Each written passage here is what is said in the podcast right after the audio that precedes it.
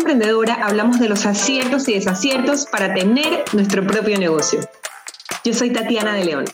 Bienvenida. Hola y bienvenida al episodio número 2 de Flow Emprendedora. Para este episodio preparé un tema que me parece un tanto sensible, pero a la vez supremamente importante para tratar, para conversar. Y sobre todo porque nos ayuda a ser más conscientes de ciertas situaciones que ocurren constantemente a nuestro alrededor, que se van apoderando de nuestras horas, de nuestro recurso más valioso, que es nuestro tiempo. Y precisamente conversar de estos temas nos abre los ojos y refuerza el propósito, la idea de mantener el objetivo hacia el logro de nuestras metas. Quiero empezar por preguntarte si alguna vez has sentido que la labor de planificación, de organización y de toma de decisiones en tu casa la asumes mayormente tú. ¿Alguna vez te ha pasado que sientes que tienes muchas cosas o responsabilidades que cumplir y sientes esa presión de que tienes que hacerlo o ser buena en todo o hacer todo a la vez o cumplir con todo. Sientes que entre tantas cosas que haces o que tienes que hacer, no te queda tiempo para ti, para tus hobbies, para tu autocuidado, para cuidar tu bienestar físico y emocional. Hoy vamos a hablar de la carga invisible. Y se trata de todo ese trabajo precisamente invisible y muy poco valorado que implica la administración del hogar, que de alguna forma se ve más reflejado en nosotras que en nuestros esposos, en nuestras parejas o en los hombres en general. Entonces, la carga invisible o también llamada o reconocida como carga mental es ese esfuerzo no necesariamente físico y muchas veces tácito, voluntario. Yo la verdad es que quisiera pensar que es más involuntario, que debe realizarse para conseguir un resultado concreto y lo asumimos casi siempre o mayormente nosotras en tareas o actividades que giran generalmente en torno a nuestra casa, a nuestro hogar. Esto nos obliga como mujeres a no parar de trabajar, ni física, mucho menos mentalmente, porque siempre debemos estar pensando en cada detalle, en cada cosa que falta por hacer, que si el plan de comida semanal, las compras del supermercado, coordinar el corte del césped, mientras que nuestros esposos solo se limitan a vivir más en calma y sin percibir casi estrés, relajados, sin pensar en esas tareas que nos recargamos nosotras mismas en nuestras espaldas, a través de las cuales vivimos agotadas, cansadas y un cansancio mental y físico. Piensa, por favor, un momento que sentir que debes hacer un trabajo muchas veces no reconocido, no valorado, puede aumentar tus niveles de estrés, tu ansiedad y que es la base de muchos conflictos entre parejas. Y no te permite, que yo creo que es lo más difícil, disfrutar de tu tiempo, sentirte dueña de él, de lo que haces con tus horas y de ir poco a poco logrando esas cosas, esas metas y esas cosas que a ti te hacen feliz. O simplemente invirtiéndolo en cosas que, que te dan algún tipo de regocijo y felicidad.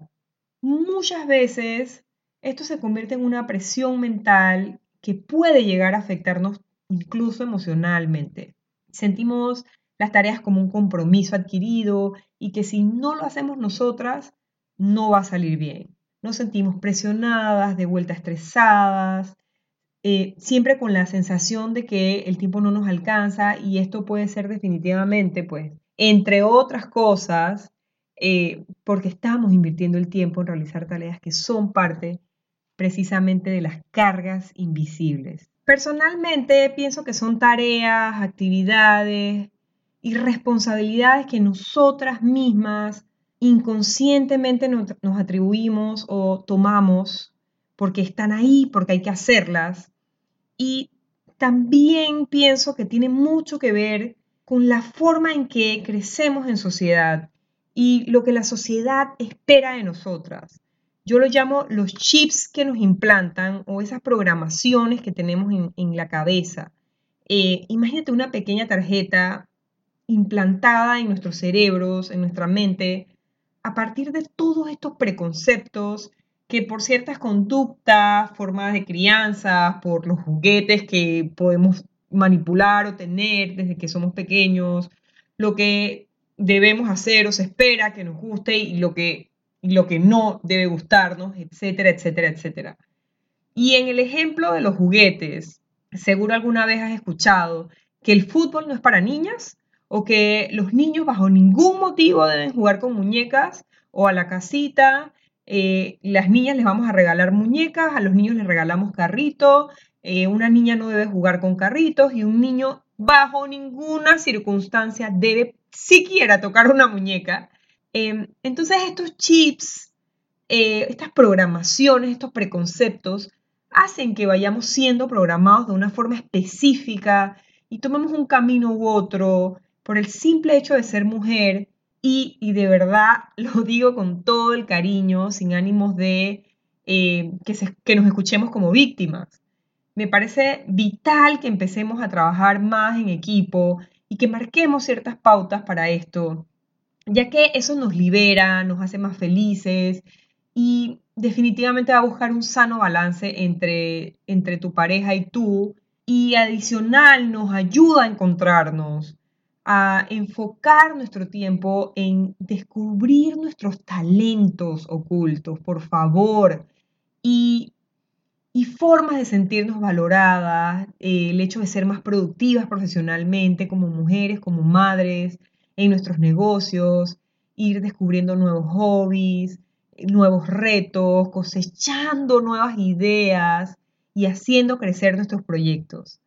Como resultado de algunos estudios se dice, por otro lado, que el 63% de mujeres y madres afirman que todos los días tienen en mente un listado infinito de cosas por hacer, mientras que solamente el 25% de los hombres padres sienten o experimentan esta misma sensación. Y hoy día los hombres siguen siendo en su mayoría los que tienen el poder o el control de temas laborales en grandes corporaciones, en empresas, ellos son los que planifican y dictan estrategias. Pero esos mismos directivos y cabezas pensantes de las empresas en casa simplemente le tienen alergia al mando y a la toma de grandes decisiones que dejan casi siempre en manos de nosotras. Si comparamos, por ejemplo, nuestras casas con una gran empresa, seguramente vamos a notar o vamos a realizar que la mayoría de los casos somos nosotras las que agendamos, las que organizamos, las que programamos, las que preveemos, eh, las que diseñamos planes. Mm, incluso muchas veces nos adelantamos a posibles fallos o problemas. Y también tenemos en cuenta todos los detalles y la interacción de todos los miembros de la familia, lo que les falta a todos. Y además de todo eso, además de toda esa labor invisible, también somos amas de casa, cocinamos, limpiamos, cuidamos a todos los miembros de la familia, ponemos las lavadoras a andar, hacemos las compras y hasta sacamos la basura. Entonces, em, para entender mejor este concepto, vamos a hacer o voy a mencionarles un versus, aquí vamos a hacer unas comparaciones entre tareas invisibles con tareas o actividades visibles debajo de esa misma eh, actividad invisible.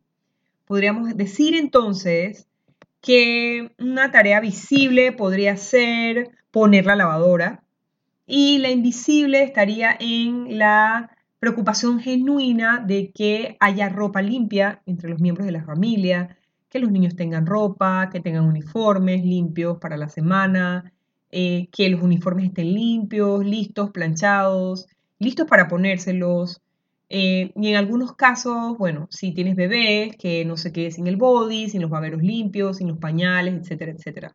Por otro lado, pensar en comprar ropa, bueno, y hoy en día, por suerte, eh, ya no es necesario salir a hacerlo precisamente, se pueden hacer gestiones a través de tiendas por departamento, en páginas web, a través de páginas web, en boutiques, eh, compras en línea en otros países o entregas eh, de tiendas en redes sociales. Pero en, en esta puntualmente la tarea visible es hacer la compra y la invisible es planificar esa compra. Mm, no basta con hacer la compra, ya sea con o sin una lista, eh, sino que en las familias, sobre todo cuando hay niños, debe haber alguien que se preocupe, la militar de la comida, eh, como yo nos llamo y me auto llamo eh, cariñosamente, porque mantengamos una dieta equilibrada. en este caso, pues el hecho de mantener una dieta equilibrada y hacer actividades en relación a eso y hacer, dedicar tiempo, preocuparnos por esto, son las tareas invisibles. Y ya cuando gestionamos esto, estas compras que llegan a la casa, que tenemos que pagarlas, ya es lo más visible. Pero detrás de todo esto hay una planificación, una organización, una idea, una gestión que se torna invisible, que, nadie ve, que nadie valora y que simplemente está ahí, la tenemos en la cabeza, la planeamos y sacamos tiempo para poder gestionarla estar pendiente de los requerimientos de las escuelas, de las tutorías, de las actividades extracurriculares de nuestros hijos, es otra tarea invisible. Cuando los llevamos o los recogemos en la escuela es lo que se ve, mientras que si nos toca leer circulares, eh, las tareas que han, que han mandado eh, y hacer que ellos hagan lo que les corresponde, estar en el grupo de WhatsApp de padres para pues enterarnos de todo lo que pasa. Todo esto son actividades eh, que no se ven. Lo que se ve es lo que está ahí, pero toda la gestión detrás es la parte invisible, la carga invisible. En otro ejemplo, el seguimiento médico de nuestros hijos es una tarea fundamentalmente nuestra, totalmente. Más allá de llevarlos al médico, que es la tarea visible, eh, también hay que recordar cuando les toca ir a la cita o con el pediatra o el especialista, cuando les toca las medicinas. Todas estas son las tareas que nadie ve. Entonces, em, es interesante porque al final, eh, en este ejemplo, lo que se ve eh, puede ser la compra de las medicinas, que es la tarea visible, pero conocer las horas de las tomas de vuelta o el momento que toca cada medicamento, la dosis, incluso levantarse a dársela, en la madrugada y tenerlo en tu cabeza es lo que es, es lo invisible muchas veces. Porque mientras tú estás haciendo todo esto, tu pareja está durmiendo, está descansando y, simplemente no está siendo recargado con todo ese estrés que tienes tú. Mm, por otro lado, llevar las cuentas del hogar, yo pensaría que es la única tarea invisible donde nuestros esposos participan. Particularmente en mi casa es así, también está muy, muy involucrado con muchas cosas, pero particularmente con temas financieros. Y al investigar o a hacer ciertos ejercicios yo en mi casa, eh, me he dado cuenta que se trata de una tarea que se va vinculando con los roles tradicionales de ellos, que se le dan a su género, eh, donde el hombre es el principal proveedor económico de la familia en un sistema patriarcal. Eh, y es quien organiza los ingresos y gastos del hogar. Por ende, entonces, eh, pues definitivamente en este caso, eh, se involucran más en este tipo de, tareas que, que, son parte de la carga invisible, pero pues ya entendemos por qué. Hablemos de las consecuencias de la carga invisible. Mayormente nos han vendido que nosotras como mujeres podemos con todo y en parte nos lo hemos realmente creído, soy de pensar 100%, y lo hemos adoptado como una forma normal de comportamiento. La verdad es que ni podemos, ni hace falta que seamos impecables en la casa, con la pareja, la profesión, como mamás, en nuestros negocios. No tenemos que ser perfectas. Y mm, piensa en la última vez que se sentaste tú en el sofá y no estabas haciendo nada.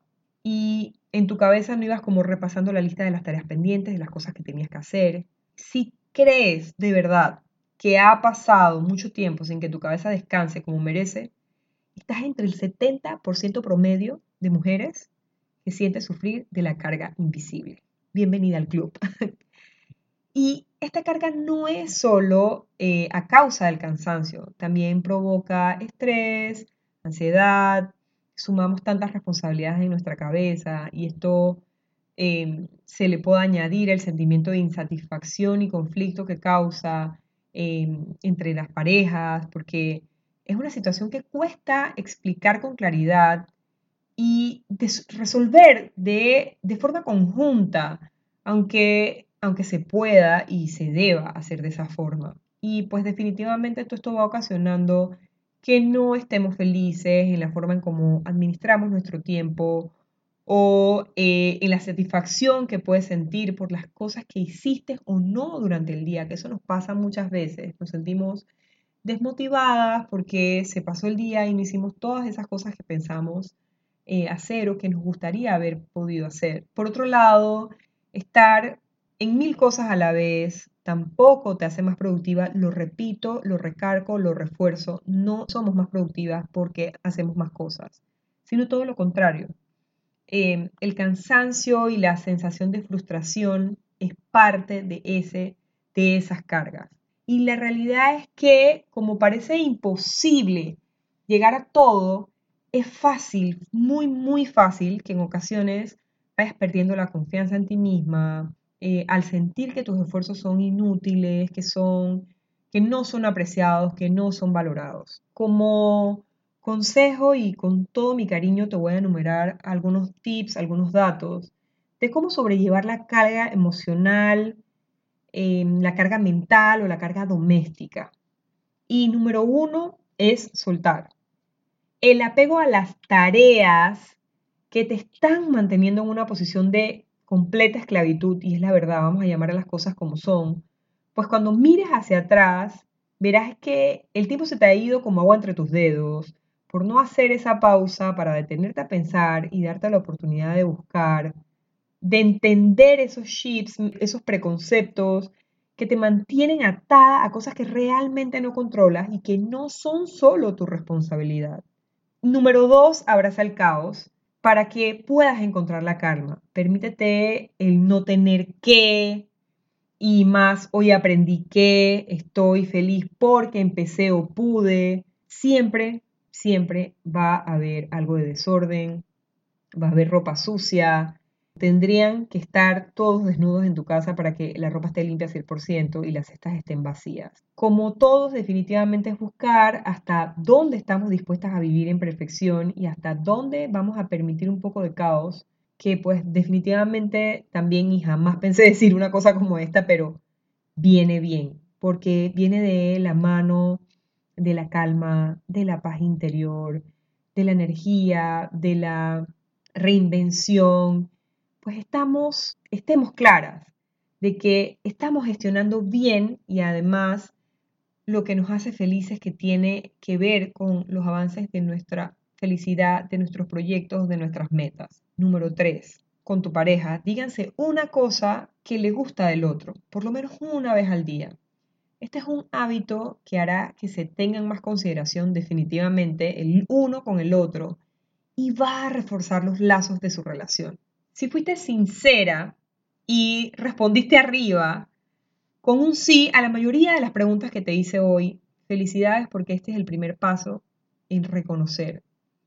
Y de esa forma vas a poder eh, plantearte la situación a ti misma, con tu pareja, lo vas a hacer con calma, lo vas a hacer con amor, para que puedan hacer un sano balance y que lo alcancen eh, de una forma tranquila, donde puedan delegar y lo que no logren hacer, eh, lo hagan, lo haga alguien más, pero que se pongan de acuerdo como equipo. Por ejemplo, pues las labores de la cocina. Con eso vas a notar cómo disminuye sobre ti la presión, el peso con el que te has recargado todo este tiempo sola y de manera totalmente innecesaria. Necesito que te convenzas de que no son cosas que tengas que hacer sola de manera obligatoria, mucho menos. Y empieza a apresurar tu cabeza y a sacar todas esas preocupaciones que realmente puedes y deberías compartir.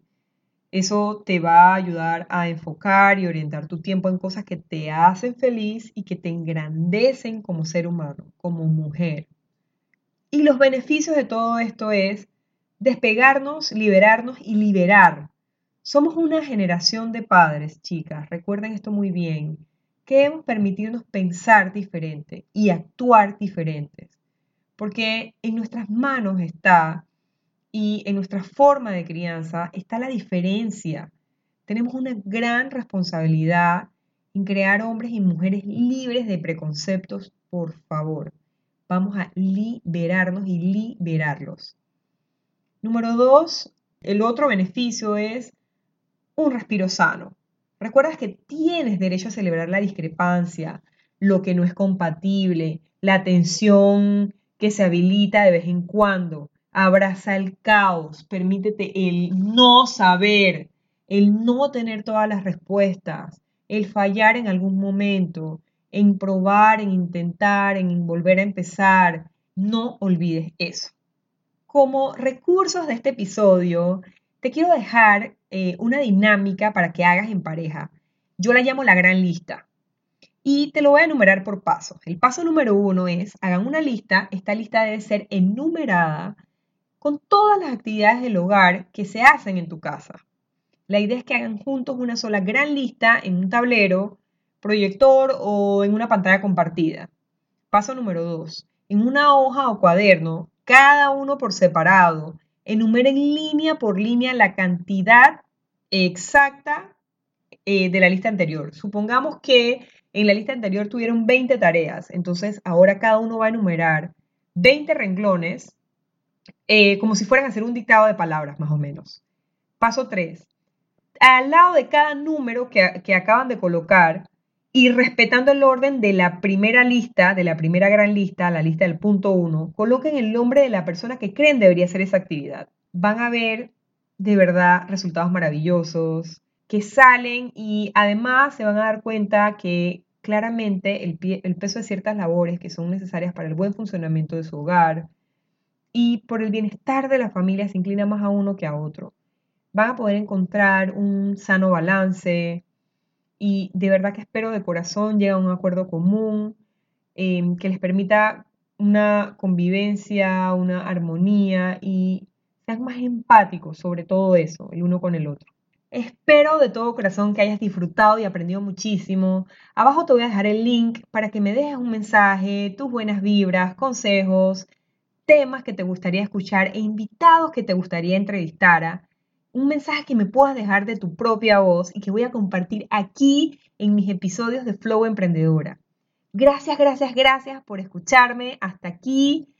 Gracias por tu apoyo y nos escuchamos en el siguiente episodio. Te invito a que nos sigas en nuestras redes sociales arroba Tatiana de León y a que estés pendiente del próximo episodio de Flow Emprendedora.